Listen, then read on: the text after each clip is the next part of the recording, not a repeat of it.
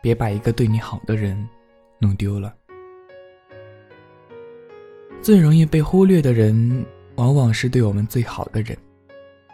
一旦他们离开，就再也不会回来。第一次看《夏洛特烦恼》的时候，印象中最深刻的是夏洛跟冬梅说的一番话。夏洛说：“一到冬天我就犯胃病，你就把手捂热了给我暖胃。”有一次我掉井里把门牙磕掉了，你就守在旁边陪我，一边陪我一边嗑瓜子儿。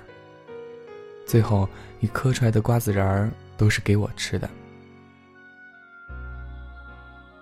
冬梅，你第一次给我做饭，做的就是茴香打卤面。你说茴香的味道，能让我在将来厌倦你的时候，多去回想你的好。这段话说完，他才发现冬梅早已嫁给别人。那是什么感觉呢？明明拥有了很多，却常常觉得少了什么。直到某天才发现，那个全心全意对自己好的人，早就被自己弄丢了。好在夏洛最后从梦中醒过来，还能死死的抱着冬梅不撒手，还能让一切重新开始。但现实不是电影。没有弥补失望的反转结局。弄丢了对你好的人，也许就再也找不到了。别把一个对你好的人弄丢了。你时有多么义无反顾的付出，不爱你时就有多么义无反顾的退出。别在失去后才追悔莫及。这世上。最不可追回的，就是人心。很多主动离开的人，不是不爱了，而是爱的太累了。你忙吧，我不打扰你了。这是朋友跟前任说的最后一句话，他记得清清楚楚。这句话说过四十三次，一次比一次的声音小。也一次比一次失望。我们问他：“确定要分手吗？”毕竟是三年的感情啊。他看上去比我们要轻松，笑得很自然。确定啊？谁会想说第四十四次不打扰了？有次男友去外地出差，手机打不通，消息也不回。她慌得一夜没有睡着，担心男友会出意外。过了很久，男友才回了消息。很累，下飞机就回酒店睡觉了，没有看手机。过了段时间，她一个人去外地考察项目，同样是凌晨的飞机。她一下飞机就给男友打电话，但对方没有接。也许男友睡了，那就。不要吵醒他了。但后来她才知道，男友那天和朋友们唱 K，别人提醒他手机响了，他说没事儿。世界上最伤心的距离，是你甚至没有把我放在眼里，我却已经把你放在心里。明明是两个人的电影。我却始终在演独角戏。终于，他不再因为失去联系而彻夜不眠，不再因为没有问候而难过，更不再对两个人的生活怀有期待了。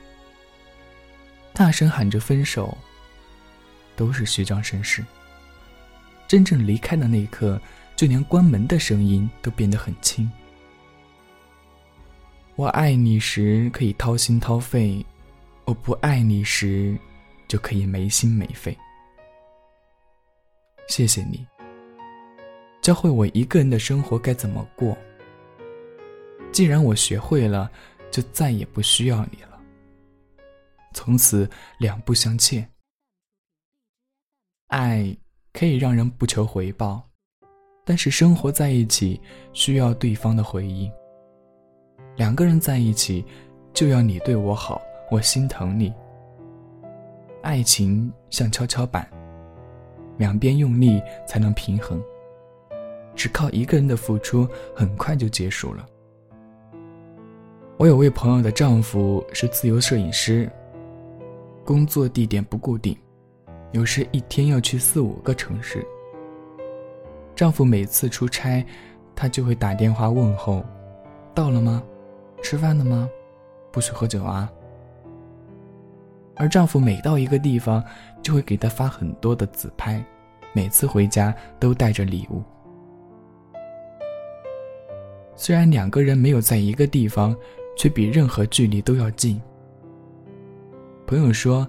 有一次没接到丈夫的电话，丈夫回家第一句就说：“你对我不好了，我去外地都不关心了。”这件事儿呢，让她笑了好几天，但是心里特别暖，因为她知道自己对丈夫的那些好都为丈夫记在心里。丈夫给她最好的爱，就是懂得她给自己打那些电话的意义。还有什么比有人懂你更暖心的事儿吗？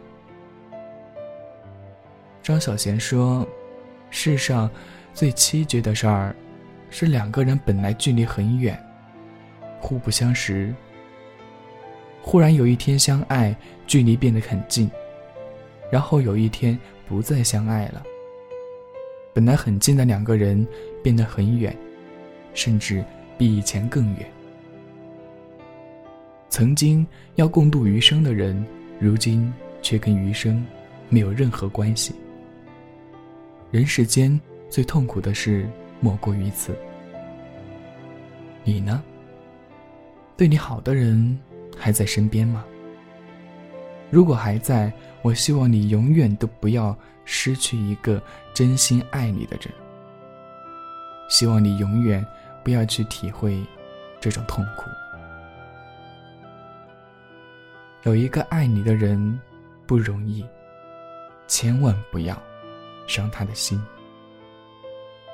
他愿意陪你打游戏，你就少玩一会儿，多陪他做他喜欢的事儿。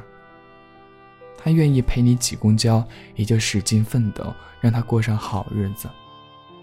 他愿意忙完工作还做家务，也就少些应酬，帮他分担。他生气的时候，你就多点耐心。该拥抱，就别只是牵手。他遇到困难，你就多去陪伴，别让他觉得不被理解。他愿意为你努力，你就再给他些时间吧。爱情需要互相理解。一个真心对你好的人，值得你这么做。爱情里，最不该让对方觉得。一个人过得挺好的，而是让对方觉得必须有你在，每天才值得期待。